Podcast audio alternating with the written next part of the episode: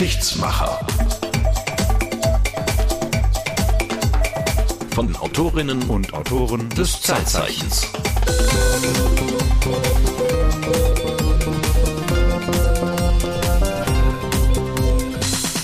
Willkommen bei Die Geschichtsmacher. Alle 14 Tage ein Podcast, eine Stunde lang Geschichte von den Autorinnen und Autoren des Zeitzeichens. Wer die Sendung Zeitzeichen nicht kennt, die läuft jeden Tag im Westdeutschen Rundfunk und ist immer eine Viertelstunde lang. Und äh, wir, die Autorinnen und Autoren des Zeitzeichens, wollen ein bisschen länger drüber reden, weil manche Themen einfach wichtig sind, weil manche Themen einfach mehr hergeben.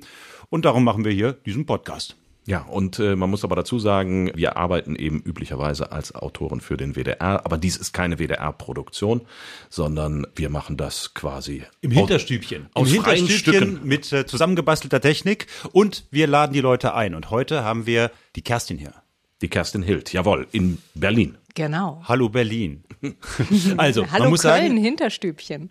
Das Zeitzeichen erinnert immer an runde Ereignisse aus der Geschichte. Das kann zwei Millionen Jahre sein, das kann auch 50.000 Jahre oder nur 100 Jahre sein, aber heute sind es nur fünf. Und in Dimensionen der Geschichte ist das jetzt nicht wirklich lange her. Warum fünf Jahre? Kerstin, du hast dich mit dem Thema beschäftigt. Worum geht's und was ist da vor fünf Jahren passiert?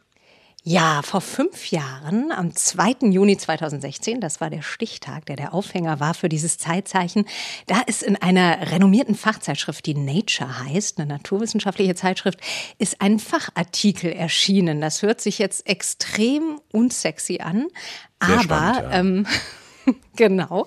Aber es ging darin um eine mögliche Impfung gegen Krebs. Und zwar, und jetzt werden bei allen von uns die Glocken klingeln, auf Basis der sogenannten mRNA-Technologie. Ich muss nach Wochen der Recherche immer noch aufpassen, dass ich diese Buchstabenfolge nicht durcheinander bringe. Ich habe einmal beim Interviewpartner tatsächlich RMNA-Technologie gesagt und habe dann selber gehört, wie das Fett aus dem Näpfchen ganz hoch gespritzt ist. Aber genau, auf solange, solange du nicht LMAA-Technik sagst, ist alles gut. Also man muss natürlich sagen, wir, wir kennen äh, diese Technik mittlerweile alle, weil wir Corona haben und über diese Technik auch ein Impfstoff entwickelt wurde. Daher kennen wir sie. Genau. Aber damals, vor fünf Jahren, ging es um Krebs. Da ging es um Krebs und ein ganz großer und wichtiger Teil der Wahrheit ist, dass wir diese Impfstoffe auf mRNA-Basis überhaupt nicht hätten, wenn diese Mainzer Forschungsgruppe, die für diese Publikation auch verantwortlich war, wenn die nicht seit mindestens zwei Jahrzehnten schon diesen Pfad, diese Spur verfolgt hätte. Die wurden damals belächelt dafür, dass die das versucht haben. Aber wenn die nicht da dran geblieben wären und geforscht hätten zu dieser Technologie, geguckt hätten, ob man dagegen Krebs impfen kann, dann wären die jetzt zum Beginn dieser Pandemie überhaupt nicht an dem Punkt gewesen, tatsächlich einen Impfstoff gegen Corona zu entwickeln. Also das war im Prinzip ein riesengroßer Glücksfall. Allein das hat mich schon sehr stutzig gemacht oder sehr gespannt gemacht bei diesem Thema. Und Martin, weil du sagtest, na ja, fünf Jahre, was hat das mit Geschichte zu tun? Der Krebs an sich hat natürlich eine riesenlange Geschichte. Das ist eine Geschichte des Leidens. Krebs als die Geißel der Menschheit. Da fragt man sich natürlich, seit wann gibt's das? Hat man schon immer gewusst, dass es Krebs ist? Wie hat man das früher therapiert? Davon würde ich euch auch sehr gerne was erzählen. Und natürlich vor allem die Frage, gibt's da jetzt Hoffnung auf Heilung mit dieser neuen Technologie? Ist die jetzt der Durchbruch? Die wird ja in jeder Hinsicht gefeiert als das große neue Ding in der Medizin. Also das würde ich euch gerne erzählen heute. Über all das wollen wir gleich äh, sprechen, jetzt im Laufe dieses Podcasts. Was mich jetzt zunächst mal interessieren würde, das eine ist Krebs, das ist ein Tumor, soweit jedenfalls das Allgemeinwissen, über das ich verfüge. Und äh, auf der anderen Seite haben wir Corona, das ist ein Virus. Das eine hat für mich gar nichts mit dem anderen zu tun. Also wie hängt das zusammen? Naja, also mRNA ist im Prinzip nur eine Trägersubstanz. Das ist die Messenger Ribonucleic Acid, die Botenribonukleinsäure. Das ist etwas, was wir in unseren Körper bringen und die unserem Körper im Prinzip eine Information überbringt. Ein Botenstoff, der unseren Körperzellen etwas beibringt. Und ob der jetzt unserem Körper beibringt, guck mal her, so sieht dieser Virus aus, den du bekämpfen sollst, oder guck mal her, so sieht diese Tumorzelle aus, die du bekämpfen sollst. Das ist eigentlich dann gar nicht so der große Unterschied. Also die große Herausforderung bei dieser Forschungsarbeit war im Prinzip erstmal diese mRNA-Technologie an sich zum Laufen zu bringen. Wie schleuse ich das ein in den Körper? Wie bleibt diese Substanz erstmal im Körper so bestehen, dass sie ihren Job machen kann und so? Also das waren da die Klippen. Aber die Hoffnung ist, dass man mit Hilfe dieser Technologie dem Körper ganz viel beibringen kann. Also, dass man impfen kann, dass man ihm aber vielleicht auch beibringen kann, bestimmte Zellen oder bestimmtes Gewebe neu entstehen zu lassen. Also zum Beispiel bei Herzpatienten, die einen Bypass brauchen, weil bestehende Herzgefäße irgendwie äh, zugewuchert sind, dass man dem Herzen beibringt, jetzt äh, lass da bitte mal ein paar neue Zellen wachsen, die da neue Gefäße entstehen lassen, so, ne? Also letztlich ist diese mRNA-Technologie eine Botentechnologie, die an ganz vielen Stellen ganz unterschiedliches bewirken kann. Das klingt ja wie so ein Wundermittel. Das klingt total abgefahren. Also ich habe mir in der Tat da auch während der Recherche öfter mal die Augen gerieben. Ja, ein bisschen wie Science Fiction. Ein hochwissenschaftliches Thema, muss man ja sagen. mRNA, sowas versteht ja der normale Laie so erstmal gar nicht. Wie bist du dran gegangen? Ja, mich hat vor allem in der Tat die Perspektive des Patienten interessiert. Wie ist das wenn man auf einmal mit so einer Diagnose konfrontiert ist? Inwiefern, ja, ändert das in dem Moment dein ganzes Leben? Worauf hofft man da? Wie geht man dann weiter vor? Wie macht man sich auf die Suche nach einer Therapie? Und vor allem, inwiefern könnte so eine Impfung dann tatsächlich für diesen Menschen der Game Changer sein. Ne? Also man muss der Ehrlichkeit halber sagen, diese Impfung ist bis jetzt nur in der Testung gewesen. Das ist jetzt noch nichts, was marktreif ist. Das wird noch drei, vier Jahre dauern. Aber ich habe in der Tat einen Patienten kennengelernt, der übrigens auch vom Fach ist. Alexander Fahreth heißt der, der ist Arzt, Internist. Der hat auch sich selber so ein bisschen auf Therapiesuche gemacht. Der hat die ganz starke Hoffnung, dass es, wenn es diese Impfung mal geben könnte, ihn das wirklich endgültig heilen würde. Also der hat ein ganz vitales Interesse daran, dass diese Impfung irgendwann mal tatsächlich auf den Markt kommt, dass er einer der ersten sein könnte, der dann von ihr profitieren kann. Und ich war ganz froh, dass ich den gefunden habe, weil ich durch den, glaube ich, wirklich auch verstanden habe, wie lebensverändernd so eine Diagnose ist und wie zentral dann auf einmal das ist, an was diese Forscher da arbeiten. Ich hatte das Gefühl, so meine Angst war bestätigt. Ich war gar nicht überrascht oder geschockt, ich war im ersten Moment so, oh, ich habe es doch gewusst. So war, das ist, was mir im Kopf durchgegangen. Nichts anderes. Meine Frau hat äh, auf mich gewartet im Auto und ich ging raus und ich habe ihr gesagt, ja, ich habe tatsächlich Krebs. Also, wie ich dachte. Also, das war so, alles andere war erstmal, kam später. Also mit dem Arzt habe ich nur sachliche Fragen gestellt. Wie sieht's aus? Was denken Sie? Wann muss ich operiert werden? Kennen Sie einen guten Chirurg? Wie sieht's aus denn danach? Werde ich jetzt wieder arbeiten können? Wie wird mein Leben danach aussehen? Auch wenn ich das ein bisschen geahnt, aber in dem Moment war ich wirklich nur Patient. Und alles, was ich gelernt, habe ich einfach in dem Moment, könnte ich nicht mehr, für mich selbst nicht mehr gebrauchen. Und äh, Natürlich, als ich nach Hause kam und ich saß dann mit meiner Frau, habe ich dann angefangen natürlich zu weinen, sie auch. Das war Momente, die ich nicht vergessen werde. War sehr emotional. Und ja, immer im Hinterkopf, wir schaffen das, wir werden alles machen, was zu machen ist. Und ja, also ein paar Stunden später habe ich dann angefangen schon zu recherchieren. Das war ein Tumor im Dickdarm, was der Alexander Farid da hatte. Und er hat das schon so ein bisschen geahnt. Der war vorher im Urlaub gewesen, hatte, obwohl er eigentlich ganz viel Entspannung hatte, gar keinen Stress, hatte der wahnsinnige Verdauungsprobleme gehabt und hat, weil er ja auch selber Arzt ist, einfach so ein bisschen gedacht, na ja, also eine Lebensmittelunverträglichkeit oder so hat er eigentlich nicht und im Kopf ist schon so durchgegangen und meinte, ja, wird vielleicht Krebs sein und genau so war es dann auch tatsächlich. Er hatte dann Dickdarmkrebs. So eine Nachricht kriegen wahrscheinlich weltweit täglich Hunderttausende von Menschen. Ja, genau. Jeder dritte Europäer entwickelt im Laufe seines Lebens Krebs. Und in Deutschland sind das fast 400.000 Menschen jährlich, die diese Diagnose bekommen. Krebs, ja, ja, weiß man schon irgendwie, eine Krankheit, Tumor. Aber was ist denn Krebs jetzt eigentlich? Das ist im Prinzip Leben, das wie falsch programmiert ist, so, ne? Also Leben ist biologisch gesprochen Zellteilung. Unsere Zellen teilen sich, so wächst unser Körper, so kann er neues Gewebe aufbauen, so kann er Wunden heilen, sich anpassen an veränderte Lebensumstände. Und Krebszellen, die tun all das, aber die tun das unkontrolliert. Und warum unkontrolliert? Weil sich bei denen bestimmte Gene verändert haben. Krebszellen tragen also gewissermaßen falsche Erbinformationen in sich und diese Erbinformationen, die flüstern denen ständig ein, teile dich, wachse, egal was da kommt. Ignoriere alle Signale aus deiner Umgebung, die dich hemmen wollen, stoppen wollen, wachse weiter. Und diese Signale, die den Krebszellen sagen würden, stopp, die könnten zum Beispiel von unserem Immunsystem kommen. Das ist ja dafür da, dass wir gesund bleiben. Und Krebszellen, die tricksen sozusagen unser Immunsystem aus. Also die wuchern einfach wild und bösartig weiter. Du hast dich auch mit der Geschichte dieser Krankheit beschäftigt, hast ein Buch dabei. Der König aller Krankheiten. Ja, das ist ganz spannend, weil buchstäblich jeder, mit dem ich im Laufe dieser Recherche gesprochen habe, die hartgesottensten Mediziner, Naturwissenschaftler, Krebsforschungszentrum Heidelberg und so weiter, die haben mir davon erzählt. So ein bisschen von diesem Buch. Lesen Sie mal, ne? Also durchaus auch immer so im Ton der Ehrfurcht.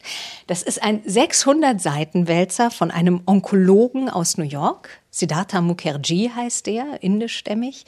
Also ist eigentlich ein Mann aus der Praxis, kein Sachbuchautor der sich immer abends, wenn er aus der Klinik kam, hingesetzt hat und die Kulturgeschichte des Krebses recherchiert hat.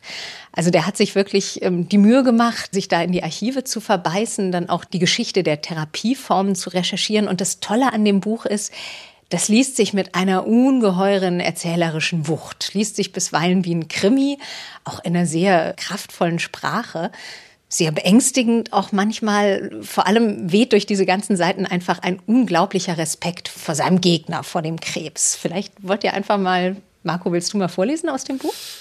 Krebszellen leben auf Kosten unseres Lebens. Krebszellen können schneller wachsen und sind anpassungsfähiger als gesunde Zellen. Sie sind eine perfektere Version unserer selbst. Das klingt gruselig. Hört sich beängstigend an, genau. Krebszellen sind verdammt clevere Kerlchen. Also die können bestehende Blutgefäße zum Beispiel anzapfen. Die können sich unsterblich machen. Also auch das wie aus einem Science-Fiction-Roman, ne? können Metastasen in die entlegensten Gegenden unseres Körpers schicken, können Tochtergeschwülste bilden. Und all das, weil eben ganz am Anfang dieser Karriere dieser Krebszelle ein Gen mutiert ist. Und genau das schreibt eben Mukherjee, das gilt es zu verhindern in der Krebstherapie. Ich, ich zitiere mal hier weiter. Du hast hier noch mehr angestrichen, was ich vorlesen soll. Ne? Das Geheimnis beim Kampf gegen Krebs besteht also darin, dass wir dahinter kommen, wie sich diese Mutationen in den dafür anfälligen Zellen verhindern lassen oder Mittel und Wege finden, die mutierten Zellen zu eliminieren, ohne das normale Wachstum dabei zu beeinträchtigen. Die Kürze dieser Aussage steht in krassem Gegensatz zur Monumentalität der Aufgabe. Bösartiges Wachstum und gesundes Wachstum sind genetisch so eng verwandt, dass ihre Entflechtung einer der größten wissenschaftlichen Herausforderungen der Menschheit sein könnte. Wow. Wow. Ja, da ist natürlich auch was dran. Also ich habe gelesen, jedes Jahr sterben weltweit 10 Millionen Menschen an genau. Krebs. Das ist, wenn man es mal mit Corona vergleicht, wisst ihr, wie viel es da sind bis jetzt?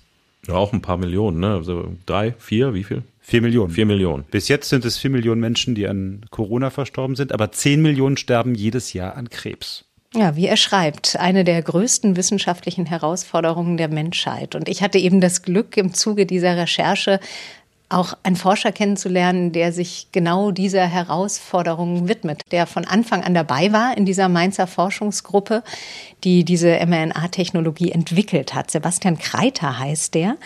Und ich habe mich natürlich gefragt, was treibt den denn eigentlich an, sich dieser Herausforderung zu stellen? Und das Spannende ist, in dieser Forschungsgruppe sind ganz viele, die aus der Klinik kommen, also die tatsächlich, was jetzt nicht so normal ist für einen Forscher, die auch eine Weile in der Klinik gearbeitet haben. Also Sebastian Kreiter, der Forscher, hat ein paar Jahre lang Tag für Tag an so einem Krankenbett gestanden. Und die Erfahrungen, die er gemacht hat, die haben ihn dann im Prinzip in die Forschung getrieben. So hat er mir das erzählt. Das ist absolut eine der Erfahrungen, die man ja eben macht in der Hämato-Onkologie. Wir haben viel Knochenmarktransplantationen gemacht. Wir haben viele, aber auch Patientinnen und Patienten mit soliden Tumoren behandelt. Und das ist natürlich schwer dann auch, wenn man sozusagen kämpft für diese Patienten und Patientinnen, Und sie kommen dann wieder und irgendwann weiß man, okay, ich kann diesen Menschen jetzt zwar noch begleiten, aber ich habe kein Werkzeug mehr in der Hand, mit dem ich ihm Aussicht auf Heilung geben kann. Ja.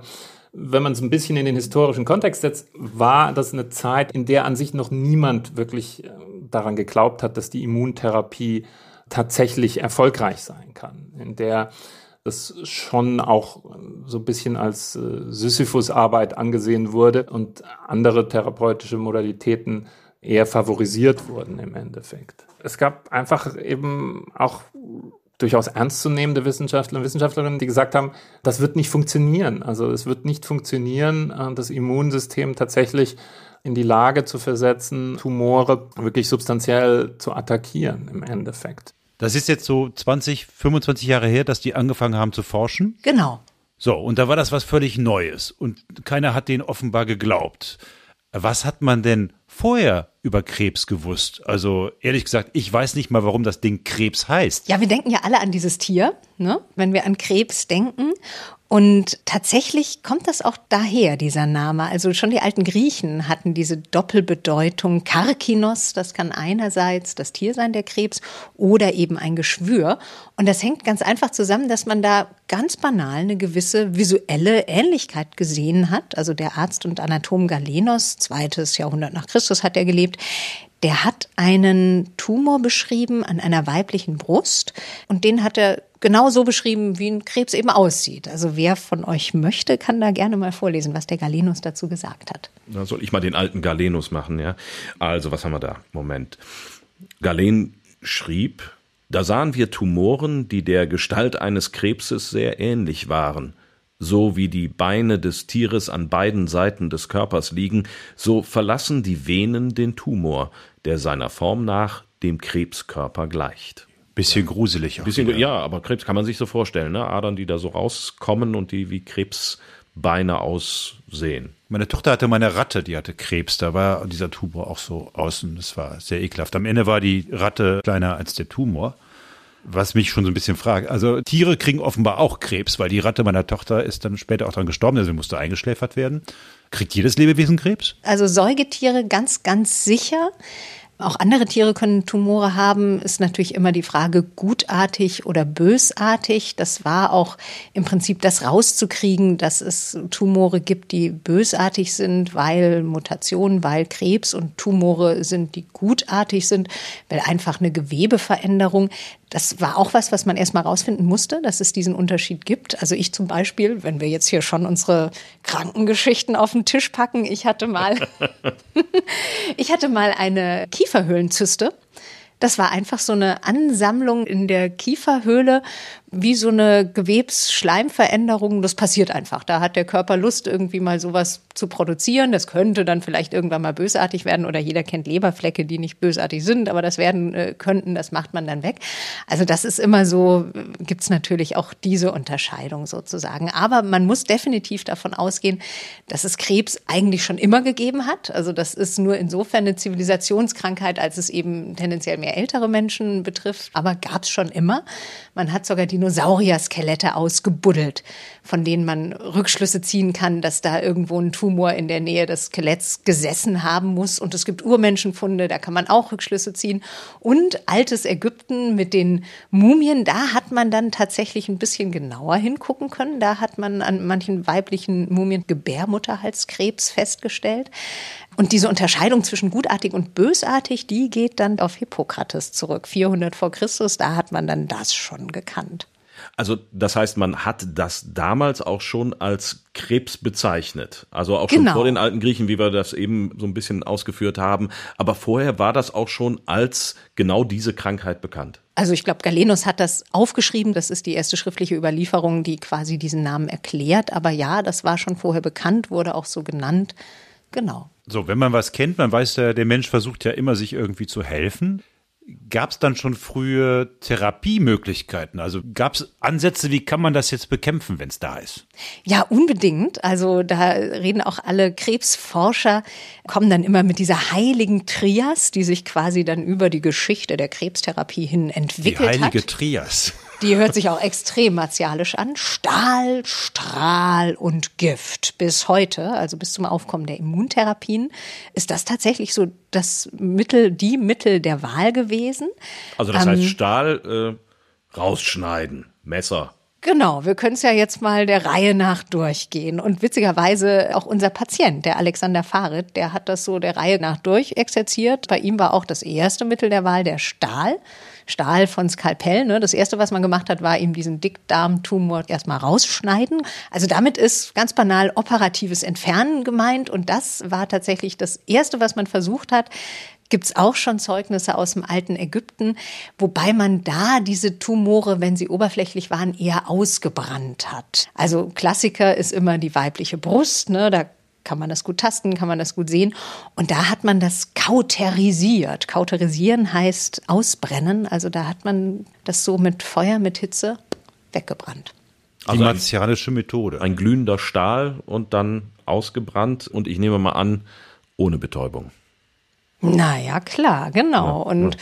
da musste man hart im Nehmen sein. Ich glaube, das ist auch eine ganz spannende Geschichte wieder, wie männliche Ärzte sich weiblichen Körpern angenommen haben. Da hat natürlich bei dieser Frage, schneiden wir an der weiblichen Brust rum, hat natürlich auch der Mythos der Amazone immer eine Rolle gespielt. Ne? Amazonen sind ja die, die sich eine Brust wegnehmen, um da ordentlich den Bogen äh, für die Pfeile spannen zu können. Ne? Aber das, ähm, das ist doch tatsächlich ein Mythos gewesen, wenn ich das richtig in Erinnerung habe, oder hat das einen historischen Hintergrund gehabt? Na, also auf jeden Fall spukt das, glaube ich, sehr in den Köpfen rum. Bei den Byzantinern, da wurde dann die heilige Agathe immer als Schutzheilige der Krebskranken angerufen. Und warum auch die heilige Agathe hatte nämlich keine Brüste mehr. Die wurde von einem heidnischen Statthalter, den sie nicht heiraten wollte, gefoltert, indem er ihr die Brüste abgeschnitten hat. Und die wurde dann tatsächlich zu einer Schutzheiligen der krebskranken Frauen, an die man sich gewandt hat, wenn man Krebs hatte. Und das ist ganz interessant, weil in dieser Zeit in Byzanz die Anrufung von Heiligen in der Krebstherapie so zu einem ganz, ganz probaten Mittel der Wahl geworden ist, was auch so ein bisschen zeigt, wie hilflos man da letztlich war. Ne? Also man konnte sich in der Tat ganz, ganz lange, wenn man eben auch dieses Konzept einer Zelle, die da wuchert und unkontrolliert wuchert, das kannte man natürlich nicht. Die Zellularpathologie hat ja erst Rudolf Virchow im 19. Jahrhundert begründet. Also man tappte wirklich komplett im Dunkeln, was da im Körper passiert, wenn da so ein Krebs wuchert. Aber das, das ist ja teilweise noch bis heute so. Also ich habe eine gute Freundin durch Krebs verloren und das war eigentlich eine sehr wissenschaftliche Frau, die war selber Ärztin und die ist dann trotzdem ins Sauerland gefahren, weil es da eine Höhle gab oder so ein Stollen, da konnte man sich reinsetzen und da hat sie sozusagen gehofft, dass die Strahlung in dem Stollen irgendwas mit ihrem Brustkrebs bewirkt. Also offenbar sind wir Menschen, was Krebs angeht und vor allem was denn die Hoffnung angeht, dass das geheilt werden soll, gar nicht so anders als vielleicht die Byzantiner. Naja, wobei deine Freundin natürlich äh, Strahlung, das ist ja im Prinzip der zweite Punkt, auf den wir dann wahrscheinlich gleich kommen werden. Aber ich glaube, die meinen andere Strahlung. Achso, das waren, das waren so heilige Strahlen. Ja, mal so, was, das war eher was Esoterisches in der Tat und äh, sie hat es einfach ausprobiert. Geholfen hat's nicht, sie ist gestorben. Aber wir sind beim nächsten, beim Strahl, in der Tat. Ja, aber ich glaube, ich finde das spannend, Marco, weil, glaube ich, das wahnsinnig Unheimliche am Krebs ist, dass da etwas mitten in dir drin ist, über das du überhaupt gar keine Macht hast. Das hat mir auch mein Patient in der Tat so erzählt. Da bemächtigt sich deiner etwas und du bist wahnsinnig enttäuscht, dass dein Körper dich auf diese Weise im Stich lässt. Ne? Ich denke, das ist eine Erfahrung, wo es dann auch nicht weiter verwunderlich ist, wenn man ja in eine Höhle im Sauerland fährt. Ne? Also es ist einfach, glaube ich, eine ganz fundamentale Ohnmachtserfahrung, die man da in jeder Krankengeschichte da durchmacht. Gab es denn Erklärungen, wenn es denn, sagst du, diesen zellularen Ansatz, den gab es erst eben im 19. Jahrhundert mit dem berühmten Virchow, den hatten wir letztens auch schon mal. Und wie hat man sich das denn früher erklärt? Also wo kam es denn her? War das eine Geißel Gottes oder was, was war der Grund? Naja, ganz lange bevor Rudolf Virchow die Zellularpathologie begründet hat, äh, ist ja über Jahrhunderte im Prinzip, war die sogenannte Säftelehre der große Erklärungsansatz Humoralpathologie, wenn ihr den Fachbegriff hören wollt. Da ging man davon aus, es gibt vier Körpersäfte, schwarze Galle, gelbe Galle, Blut und Schleim. Und Krankheiten entstehen, wenn diese vier Säfte aus dem Gleichgewicht geraten sind. Ne? Also so grob hat man sich das auch erklärt, dass da irgendwie was nicht mehr im Gleichgewicht sein muss. Und dann gab es immer Möglichkeit, das Aderlasses oder was auch immer. Also es gab da so mehr oder minder kuriose Möglichkeiten, da dann einzugreifen. Aber klar, das hat nicht viel geholfen. Aber es hat dann so mit der Zeit, so 16. Jahrhundert fing das an, hat man tatsächlich so quasi erfahrungswissenschaftlich versucht mal rauszukriegen, welche Leute kriegen denn eher Krebs als andere. Und da ist man zumindest auf die bis heute ja vollkommen gängige und auch richtige Erklärung gekommen, dass es gewisse krebserregende Substanzen geben könnte. Das wissen wir ja heute alle. Ne? Man sollte sich jetzt nicht so wahnsinnig UV-Strahlung aussetzen oder sich lieber eincremen, dass man keinen Hautkrebs kriegt. Wir alle kennen Asbest. Ne? Also es gibt ganz offensichtlich Substanzen, die Krebs befördern. Und da hat man zum Beispiel schon im 16. Jahrhundert, Paracelsus war das, ist auf eine Substanz namens Realgar gestoßen. Der hat nämlich gemerkt, dass viele Bergarbeiter, die das abgebaut haben, das ist ein Mineral, dann Lungenkrebs bekommen haben. Und warum waren die scharf auf dieses Realgar? Daraus wurden Farbpigmente gemacht. Das berühmte Rauschrot, das ist eher so ein Orangerot, das zum Beispiel Tizian verwendet hat. Das ist krebserregend. Wenn man das heute haben will, gibt es immer noch Leute, die historische Gemälde restaurieren, die dürfen das benutzen, aber nur unter höchsten Sicherheitsauflagen. Und im 18. Jahrhundert hat dann zum Beispiel ein englischer Arzt herausgefunden, dass viele Schornsteinfeger, die wirklich richtig in die Schornsteine reinsteigen und so, dass die auch oft Krebs entwickeln, wenn auch mit fünf bis zehn bis zwanzig Jahren Verspätung. Aber das hat der erstmals beschrieben im 18. Jahrhundert in der Abhandlung, dass es ganz viele Schornsteinfeger gibt, die an Krebs leiden. Und da kam dann so dieser Gedanke auf, okay, es gibt ganz offensichtlich Substanzen, die sind nicht so wahnsinnig glücklich, wenn man Krebs vermeiden will in seinem Leben. Von sozusagen dieser Ursachenforschung Forschung. Also einer vagen Idee, daran könnte das liegen, dass Menschen Krebs kriegen. Hat sich daraus auch eine neue Therapie entwickelt? Und wenn ja, wann? Weil einfach nur rausschneiden, irgendwann stellt man ja fest, das funktioniert gar nicht. Man hat diesen Tumor, den man sichtbar vor sich hat, den schneidet man raus, aber der Krebs ist nicht weg. Das ist ja eigentlich das Erschreckende. Genau. Ähm, Manchmal hat man Glück und der war wirklich so lokal begrenzt, dass man den erwischt mit dem Tumor, aber oft hat der ja schon gestreut, ne? Und ja, dann hast du ihn nicht erwischt. Genau. Dann geht's so, weiter. So, und dann, dann muss ich mir überlegen, dass Rausschneiden vielleicht nicht das einzige Mittel der Wahl sein kann, um es zu bekämpfen. Und du hast eben gesagt, Stahl, Strahl, Gift wir müssen mal zum Strahl kommen, glaube ich. Ja, das machen wir jetzt. Das gibt's ja auch heute noch, bestrahlt werden. Ne? Röntgenstrahlung, radioaktive Strahlung. Damit will man die Zellteilung der Krebszellen stoppen. Und je lokal begrenzter das ist, umso schonender natürlich, denn man kann sich vorstellen, auch gesunde Zellen teilen sich ja, ne? denen schadet man damit auch. Und das Problem ist außerdem, diese Strahlung ist selbst wieder krebserregend. Also das Medikament, die Heilung, die macht letztlich wieder krank. Das kann man gut an Marie Curie sehen, die ja zur Radioaktivität geforscht hat und dann höchstwahrscheinlich, muss man annehmen, auch daran gestorben ist. Und für die Krebstherapie war aber gerade Marie Curie sehr wichtig, als die in ihrem Radiuminstitut in Paris 1921 explizit auch eine Abteilung für angewandte Medizin aufgemacht hat. Und in dieser Abteilung hat man dann erstmals auch so ein bisschen Grundlagenforschung betrieben, wie wie man mit der Bestrahlung in der Krebstherapie weiterkommt. Also das war dann tatsächlich so ein ganz großer Durchbruch, wie man überhaupt so sagen muss, dass eigentlich diese Jahrhundertwende, 19. Jahrhundert, dass es da eigentlich so ziemlich losging. Also da wurde das mit den Operationen auch immer ausgefuchst. Da wissen wir alle, Ignaz Semmelweis ne, hat äh, die Antiseptik begründet. Also man konnte jetzt operieren, ohne dass das alles immer ganz schrecklich wurde und man da eigentlich, wenn man nicht richtig desinfiziert hat, alles nur schlimmer gemacht hat. Also also die, die Operationen wurden ausgefuchster. Man hatte jetzt auch dieses Mittel des nicht nur des Stahls, sondern des Strahls. Ähm, also Aber da ging es dann was macht los. Der, was, was macht der Strahl genau? Also ich nehme eine radioaktive Quelle, lenke das auf einen Bereich, wo ich denke, da könnte der Tumor sitzen oder ich bestrahle den ganzen Menschen. Was mache ich? Genau, also lokal begrenzt ist immer das Mittel der Wahl. Und dann kann man mit diesem Strahl die Teilung der Krebszellen stoppen. Man friert das also quasi ein und die sterben dann ab. Ja, also das ist ja dann, äh, glaube ich, ungefähr die Zeit gewesen, Aufkommen der Pharmakologie, wo dann auch das Gift, also der dritte im Bunde dieser heiligen Trilogie aus Stahl, Strahl und Gift ins Spiel gekommen ist.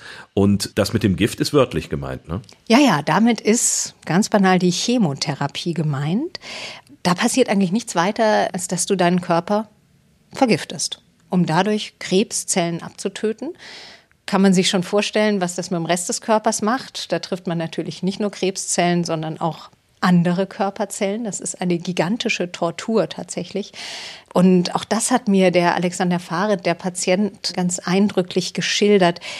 wie man sich da fühlt während so einer Chemotherapie. Sobald das Medikament im Körper ist, man merkt, wie es wirkt. Also alles wird still. Meine Energie, alles äh, ist aus. Und ich liege im Bett, ich habe wirklich keine Kraft, irgendwas zu machen. Ich gucke nur auf die Decke und versuche einfach nicht dran zu denken. Ich will es jetzt nicht irgendwie so schlimm darstellen, weil danach bin ich sehr froh, dass ich das gemacht habe und durchgehalten. Das sah man auch, dass der Tumormarker komplett verschwunden war und so weiter und so fort. Aber wenn man mittendrin ist und diese Nebenwirkung erlebt, dann denkt man, ich will das nicht mehr, ich, ich kann das nicht mehr. Es gab allerdings eine Sache in dieser Zeit, die ihn getröstet hat. Und zwar hat er tatsächlich den König aller Krankheiten, naja, nicht gelesen, dafür war er zu, zu kaputt, aber er hat ihn als Hörbuch gehört. Auf Englisch, auf Deutsch gibt es den nicht als Hörbuch. Und das hat ihn in der Tat getröstet, hat er mir erzählt. Hat mir viel Kraft gegeben. Für mich war das persönlich so, dass wenn man über die Erkrankung viel versteht und die Geschichte weiß und äh, weiß auch, dass es gut geht manchmal, auch wenn es manchmal schlecht geht, dass man versteht es einfach mehr und man ist nicht alleine im Leiden. Das ist, was dieses Buch mir wirklich verschafft hat. Nun sind ja heute Chemotherapien furchtbar elaboriert zusammengestellte Therapien, wo man verschiedene Mittel kombiniert und auch guckt, was könnte denn bei einem speziellen Krebs am besten helfen. Wie hat das denn angefangen? Also irgendwann muss mal jemand auf die Idee gekommen sein, okay, schluckst du mal das, dann äh, geht's dir schlecht, vielleicht sogar noch, noch schlechter als vorher, aber im Endeffekt hilft's. Das ist ja etwas, was sehr seltsam ist. Ja, und witzigerweise, da sind sich der Kampf gegen den Krebs und der Kampf im Krieg ganz nah. Also die Medizin hat sich da tatsächlich von den Schlachtfeldern dieses kriegerischen 20. Jahrhunderts inspirieren lassen, nämlich erstes Mittel bei Chemotherapie war Senfgas. Das hat oh, man das kennt, das, das, das, kennt man eigentlich nur aus Schützengräben. Senfgas war natürlich was ganz Scheußliches. Erster Exakt. Weltkrieg. Exakt. Furchtbar. Bist du genau auf der richtigen Fährte. Das hat man entdeckt im Ersten Weltkrieg. Wir Deutsche haben dieses zweifelhafte Privileg, können das für uns reklamieren. 1917 war das haben die Deutschen erstmals eingesetzt. Man lag vor Ypern, erwartete den britischen Angriff. Deswegen nannte man Senfgas dann auch lange Yperit und wusste, da rollt jetzt was auf uns zu und hat vorher den Gegner noch mal ordentlich dezimieren wollen. Also hat dieses Senfgas rausgeholt, die Briten damit beschossen, die Folgen waren furchtbar. Senfgas entstellt dich entweder, du hast dann so Verätzungen auf der Haut wie so Blattern, Warzen oder es tötet dich direkt. Und das hat man nun eingesetzt, dieses Senfgas, wo die Leute entstellt und äh, ja, verreckt sind, schlicht und ergreifend, um daraus eine Chemotherapie zu entwickeln. Wie kommt man dazu? Ja, man hat da was ganz Interessantes entdeckt, erkannt im Labor, nämlich dass Senfgas ganz clever ist oder besser gesagt Derivate des Senfgases die hemmen nämlich die Zellteilung. Wissen wir ja, Krebszellen teilen sich schneller als andere. Und die hemmen das umso effektiver, je schneller sich die Zellen teilen. Da kommen wir jetzt Richtung Krebs. Krebszellen teilen sich schneller als normale, weswegen eben diese Senfgasderivate besonders gut Krebszellen abgetötet haben. Und da sind wir dann jetzt auch gleich bei einer ganz klassischen Nebenwirkung der Chemotherapie oder vieler Chemotherapien. Haben wir wahrscheinlich alle schon mal von gehört oder manche vielleicht auch leidvoll erfahren. Dir fallen bei einer Chemotherapie relativ oft die Haare aus. Und das liegt auch daran, dass Haarzellen sich eben vergleichsweise schnell teilen und viele Chemotherapien eben genau da ansetzen. Die schießen gegen Zellen, die sich überdurchschnittlich schnell teilen. Das sind Krebszellen, das sind aber auch eben zum Beispiel Haarzellen oder nachwachsende Fingernägel oder so. Ne? Jetzt haben wir sie alle durch. Stahl, Strahl und Gift. Im Prinzip das, was bis heute bei einem Krebspatienten gemacht wird. Genau, also den ersten Patienten mit einer Chemotherapie behandelt hat man 1942 in den USA. Und da hat man einen sehr, sehr aggressiven Tumor an der Lymphdrüse zum Schrumpfen gebracht. Also bei einem Patienten, wo eigentlich klar war, da hilft sowieso nichts mehr, der wird jetzt binnen Wochen, wenn nicht Tagen versterben. Der starb dann trotzdem, aber eben ein paar Monate später. Und das hat der Wissenschaft erstmal genügt, um zu sehen, okay, da haben wir was gefunden, da machen wir weiter. Und das war dann. Ist im Prinzip ja heute auch noch so. Letztendlich rechnet man immer in Überlebensintervallen. Wenn jemand einen Krebs fünf Jahre überlebt, dann hat das offenbar gut gewirkt. Genau. Wenn er im sechsten Jahr stirbt, dann fällt er leider aus der Statistik. genau, diese fünf Jahre sind wirklich so eine Wasserscheide. Aber es ist so ein bisschen eine Blackbox. Also du wirst nie wissen, ob du, oder natürlich kannst du es wissen, indem du Tumormarker im Blut bestimmst und so, aber ob du wirklich alles erwischt hast und für wie lange, ob da nicht doch irgendwas schlummert, das ist im Prinzip immer die große Frage und auch die große Angst, die da im Hintergrund ja lauert. Und da kommt dann wiederum die mRNA ins Spiel. Die soll nämlich, das ist die Idee, tatsächlich da ein bisschen nachhaltiger wirken. Und das aber erst seit 20 Jahren, hast du eben gesagt, 20, 25 Jahre oder so hat man da angefangen äh, zu forschen. Es gab ja vorher schon alle möglichen Forschungen. Also Chemotherapie war klar, dass das äh, den menschlichen Körper vergiftet und dass auch, wenn man es noch so ausgefuchst und individualisiert macht, das natürlich trotzdem immer ein herber Ritt ist, so eine Chemo. Also es wurde ja an allen möglichen geforscht. Und immer wieder, ich kenne diese Bildschlagzeilen, hieß es Durchbruch gegen den Krebs. Jetzt aber haben wir es gefunden und wieder neue Therapie gegen Krebs und endgültig ist er besiegt und immer stimmt es nicht. Aber jetzt soll es stimmen. Ja, das ist jetzt natürlich nicht nur das Verdienst dieser Mainzer Forscher, die neben anderen an dieser mRNA-Geschichte forschen, sondern das ist schon auch so ein bisschen ein Paradigmenwechsel in der Krebsforschung als Ganzer. Nämlich irgendwann in den letzten Jahrzehnten hat man angefangen, unser Immunsystem mit zu betrachten, das dafür in Haftung zu nehmen, dass Krebs entsteht. Nämlich die Grundüberlegung dieses Ansatzes in der Krebsforschung, in der Krebstherapie ist, wenn im Körper überhaupt Tumorzellen wuchern, dann hat ja eins versagt, nämlich unser Immunsystem. Das soll im Prinzip nichts anderes tun, als uns entweder Infektionskrankheiten vom Hals halten oder eben Tumorzellen vom Hals halten. Und warum es das nicht schafft, das liegt eben daran, dass diese Tumorzellen in der Regel, haben wir schon gehört, verdammt clever sind. Die schalten die Strategien des Immunsystems aus. Die segeln unter dem Radar des Immunsystems durch. Und da ist eben in den letzten 10, 20, 30 Jahren sehr viel geforscht worden, wie man das Immunsystem wieder fit machen kann. Da gibt es neben der Idee einer Impfung auf mRNA-Basis, muss man ganz klar sagen, gibt es auch eine ganze Menge anderer Therapien, die jetzt in diese Richtung gehen. Und das hat wiederum auch den Mainzer Forschern wieder geholfen, die an dieser Impfung arbeiten, die ja letztlich auch an dem Punkt angreift, nämlich das Immunsystem fit zu machen. Und das war natürlich dann der Punkt, wo plötzlich die Wahrnehmung der Forschungsanstrengungen in Richtung einer Krebsimmuntherapie ganz anders war, weil man plötzlich gesehen hat, das ist ja unglaublich, ja, unser Immunsystem kann tatsächlich was ausrichten. Und das hat uns natürlich sehr, sehr motiviert damals. Also Sie haben weiter geforscht. Was genau passiert denn da? Was ist der Therapieansatz, den die da verfolgt haben? Ja, die Grundidee ist, ich will dich gegen Krebs impfen. Jetzt ist die Frage, was ist genau eine Impfung? Bei einer Impfung bringst du dem Körper was bei. Also das hier sind die Bösen, die Krankheitserreger, aktuell jetzt bei der Corona-Impfung. Lieber Körper, das hier ist ein Coronavirus oder eben das hier ist eine Tumorzelle und die musst du finden die musst du bitte unschädlich machen. Wie schon gehört, die Tumorzellen, die sind clever, die tarnen sich ganz gerne. Der Körper merkt gar nicht, dass er sie loswerden muss. Und wenn wir jetzt unsere Immunzellen so als Streifenpolizisten vorstellen, die patrouillieren die ganze Zeit in unserem Körper, die wollen die Bösen sozusagen finden, die müssen erstmal wissen, wen sie suchen müssen. Die brauchen sozusagen wie so ein Fahndungsfoto, wie so eine Akte. Also muss eine gewisse Information das hier ist der Böse, so schaut er aus. Diese Information, die muss in den Körper kommen. Also im Prinzip wie bei einer Impfung soll das laufen. Impfung kennen wir jetzt seit langem. Aber was ist da bei der mRNA denn da jetzt das Besondere? Die mRNA, die ist gewissermaßen der Bote, die dieses Fahndungsfoto dort im Körper hinbringt, wo es gebraucht wird. Also die ist Messenger Ribonucleic Acid, Messenger-Bote. Das ist im Prinzip nur so eine Trägersubstanz, die dieses Fahndungsfoto überbringt. Und das Fahndungsfoto selbst, woraus besteht es?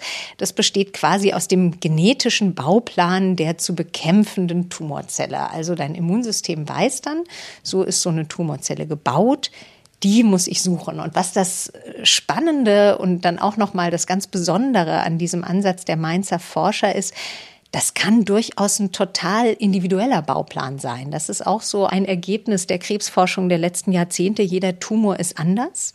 Die unterscheiden sich ganz erheblich. Und eine Idee, die diese Mainzer Herangehensweise auszeichnet, ist, dass die auch schon früh überlegt haben, wirklich maßgeschneiderte Impfungen gegen deinen ganz bestimmten Tumor zu machen. Also bei gewissen Krebsarten wird es auf jeden Fall auch eine One-Size-Fits-All-Lösung geben.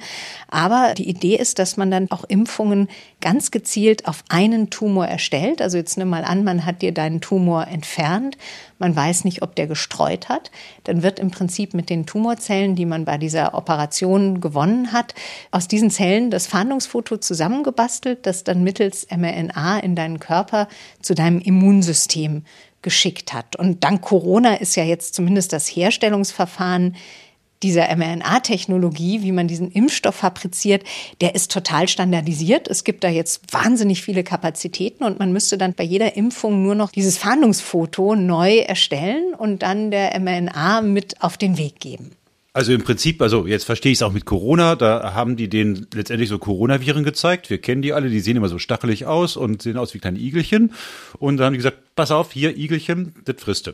Das ist ja das Schöne dran. Oder es gibt ja auch immer jetzt so raunende Verschwörungstheoretiker, die sagen, ah, mRNA, das hat irgendwas mit Gentechnik zu tun und so, ob das nicht in unserer Erbsubstanz irgendwie rumfuhrwerkt. Und diese mRNA ist eine Substanz, die auch sehr schnell wieder zerfällt. Also wenn die ihren Job gemacht hat, dann ist die auch ganz schnell wieder weg.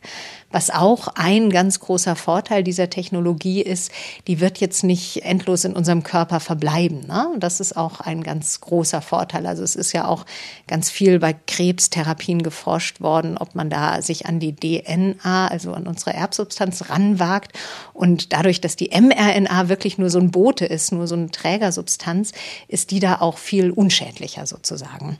Naja, aber was man damit letztendlich machen kann, man kann da alles draufpacken. Letztendlich kann man dem Immunsystem sagen, okay, jetzt jagst du mal diese Igelchen, die aussehen wie Coronaviren. Mhm. Also die Coronaviren. Oder man kann dem auch sagen, ja, jetzt jagst du mal den Tumor. Ja, und man muss das Und beim nächsten Mal, mal könntest du sagen, jetzt jagst du mal eine ganz andere Grippe, außer jetzt, also eine Grippe, mhm. so könnte man auch machen. Das wäre egal. Ja, das klingt ja, du musst ja klingt nicht nach dem super Wundermittel. Also ich meine, es ist gigantisch. Das haben auch manche allerdings äh, eher immer nur so hinter vorgehaltener Hand in meiner Recherche gesagt, aber das haben schon manche gesagt. Das ist boah, also das ist so wie Semmelweis das mit der Hygiene uns erzählt hat haben wir jetzt wieder wirklich so einen Epochenumbruch eventuell. Und das äh, erstreckt sich auch gar nicht nur aufs Immunsystem. Also wie schon gesagt, du kannst eventuell, äh, wenn es um so eine Impfung geht, guckst du dann, dass das im lymphatischen System ankommt, aber du kannst das auch in quasi in dein Herz injizieren und dem Herz den Zellen dort beibringen, jetzt bau mir mal bitte solche neuen Herzkranzgefäße oder so. Also Science Fiction. Also in der Tat wirklich äh, klingt es wie Science Fiction, aber es äh, scheint da ja dann doch wirkliche Unterschiede zu geben, denn die haben ja nur jahrelang an dieser Krebstherapie äh, geforscht und es ist momentan, hast du am Anfang gesagt, immer noch in der Studienphase, in den Versuchsphasen drin. Beim Impfstoff Corona ging das ja ratzfatz. Das ging ja innerhalb von wenigen Monaten. Also da scheint es ja auch einfachere und weniger einfache Dinge zu geben. Ja, also so ein Coronavirus ist, wenn man es mit einer Krebszelle vergleicht, ist das Pillepalle. Also die ist da ziemlich schlicht. Das ging dann in der Tat relativ schnell. Aber Sebastian Kreiter hat mir auch gesagt, der Mainzer Forscher, das war auch ein bisschen Glücksfall, dass Corona jetzt kam. Also vor fünf Jahren wären sie noch nicht so weit gewesen. Und der zweite Glücksfall war dann tatsächlich, dass diese Forschungsgruppe und dann auch die angegliederte Firma BioNTech, die Gründer dieser Firma, Ugo Schahin und Özlem Türeci, dann auch in diesem Winter, Januar 2020, als die ersten Nachrichten da aus Wuhan kamen, dass die ganz schnell geschaltet haben und gesagt haben, also wir haben ja alle, ich habe noch gedacht im Januar 2020, ja, okay, China äh, geht mich nicht viel an, aber die haben gesagt, okay, da rollt was auf uns zu auf die ganze Welt, nicht nur auf China. Und ab da ging es los in dieser Firma. So hat mir das Sebastian Kreiter erzählt. Im Grunde Ende Januar, Anfang Februar letzten Jahres war klar, dass wir wirklich mit aller Macht unsere Ressourcen jetzt darauf werfen, wirklich an diesem Projekt zu arbeiten. Ich weiß noch, ich habe dann meinen Urlaub abgesagt und wir haben wirklich uns dann klar gemacht, was es jetzt gilt. Also, dass es jetzt eben wirklich um jeden Tag geht, äh, den wir irgendwie schneller sein können. Und dass es darum geht, jetzt einen absoluten Fokus auf diese Entwicklungsarbeit zu haben. Und das ist so etwas, das ist dann sozusagen durch die ganze Firma diffundiert. Ja, diese Umpolung und diese Fokussierung hat sozusagen alle Bereiche der Firma er ergriffen und dann haben die Räder eben in einer Art und Weise ineinander gegriffen, auch wie man es sich vielleicht hätte vorher nicht vorstellen können, auch muss man sagen. Das ist ein Riesenerfolg geworden, glaube ich, kann man sagen, weltweit. Und jetzt feiert alle Welt mRNA und die Therapie, richtig? Genau, also der Ugo Schahin, der BioNTech-Gründer, der geht davon aus, dass schon so in 15 Jahren ein Drittel aller Arzneimittel auf der mRNA-Technologie basieren werden. Und wie gesagt, da geht es nicht nur um Impfungen, wobei auch natürlich andere Impfungen im Gespräch sind, auch gegen AIDS, gegen Tuberkulose zum Beispiel, sondern auch eine ganze Menge anderer Medikamente, Autoimmunerkrankungen, Alzheimer. Immer eben mit diesem Prinzip, die mRNA als Trägermittel, die kommt in deinen Körper und programmiert den quasi um. Wenn man jetzt so ein Wundermittel hat, wo man sagt so, boah, da kann ich ganz viele Sachen mitmachen, dann ist es in der Medizin ja oft so, ja, da wollen Leute auch mit Geld machen. Ist ja völlig klar. Medizin ist ja etwas, wo jetzt nicht gerade wenig Geld verdient wird. Das heißt, ähm, die haben gerade alle auch äh, Dollarsternchen in den Augen. Ja, du wirst lachen. Der Firmensitz von BioNTech in Mainz, der liegt an der schönen Straße an der Goldgrube. Ja. Ungelogen. Versprechen. Ja, Nomen est Omen, ja. Auf der anderen Seite muss man sagen, gerade in der Krebstherapie sind diese Tests ja noch gar nicht abgeschlossen. Keins dieser Mittel ist für Krebs im Moment zugelassen. Und wann das jemals der Fall sein wird, und ob das jemals der Fall sein wird, wissen wir auch noch nicht, oder? Die gehen schon davon aus, dass das innerhalb der nächsten zwei, drei, vier Jahre marktreif werden kann. Aber ich glaube, das Problem könnte was anderes sein, nämlich natürlich wissen wir noch überhaupt nicht über die Langzeitwirkungen Bescheid so richtig. Also zum ersten Mal getestet wurde das damals im Vorfeld dieser Nature-Publikation. Da hat man das an Patienten mit schwarzem Hautkrebs erfolgreich getestet. Ne? Den geht es heute auch gut, hat bei vielen wirklich gut angeschlagen, aber man muss sich schon darüber im Klaren sein, und das haben mir auch Interviewpartner gesagt, wenn man sich ans Immunsystem ranwagt, wagt man sich da an ein sehr fragiles System heran, das normalerweise ganz gut im Gleichgewicht ist, aber das man auch so schnell anschubsen kann und aus dem Gleichgewicht bringen kann. Ne? Und es könnte durchaus sein, dass da mit einem Abstand vielleicht auch von ein, zwei, drei Jahrzehnten dann tatsächlich nach so einer Therapie vermehrt Autoimmunerkrankungen dann zum Beispiel auftauchen. Also das weiß man alles noch nicht. Und da muss man sich auch drüber im Klaren sein. Da kann in der Tat noch was nachkommen. Aber für unseren Patienten, Alexander Farid, nehme ich mal an, ist das trotzdem eine große Hoffnung. Ja, für den könnte so eine Impfung tatsächlich ein Segen sein. Aber wann kriegt er sie? Das ist die Frage. Also im Moment geht man davon aus, dass es noch so zwei, drei, vier Jahre dauern könnte, bis diese Impfungen oder manche dieser Impfungen dann marktreif sind. Und ganz wichtig, bevor wir jetzt hier große Heilsversprechen propagieren, diese Impfung wird dann voraussichtlich auch nie das allein Seligmachende sein. Also wir werden weiterhin in der Krebstherapie so einen Therapiemix immer haben, der ja auch letztlich bei Alexander Farid dann so war. Stahl, ne, der hatte erst die OP, dann hatte er eine Chemotherapie. Diesen Mix wird es weiter geben. Es sei denn, in diesen Fällen, wo man weiß, man hat einen genetisch bedingten Krebs, also man weiß ganz genau, man hat Vorfahren, die hatten schon immer diese Art von Krebs. Da könnte es tatsächlich sein, dass man da sogar präventiv mal impft was dann wirklich ein Riesendurchbruch wäre. Aber für den Alexander Farid, um nochmal zu sagen, wo der steht, der gilt erstmal als geheilt, aber niemand kann ihm sagen, ob nicht noch irgendwo in seinem Körper diese fiesen kleinen Tumorzellennester schlummern. Und da käme eben jetzt diese Impfung im Spiel. Die könnte auch jetzt schon, wo er gar keine Symptome hat oder jetzt, wo man denkt, na ja, der ist erstmal geheilt, die könnte jetzt schon sein Immunsystem darauf trainieren, falls solche Zellen wieder den Schlummerstatus verlassen oder einfach noch da sind, die sofort zu erkennen und auf sie loszugehen. Und das eben dauerhaft, so wie eine Impfung im Idealfall dauerhaft ein Immunsystem dafür ertüchtigt.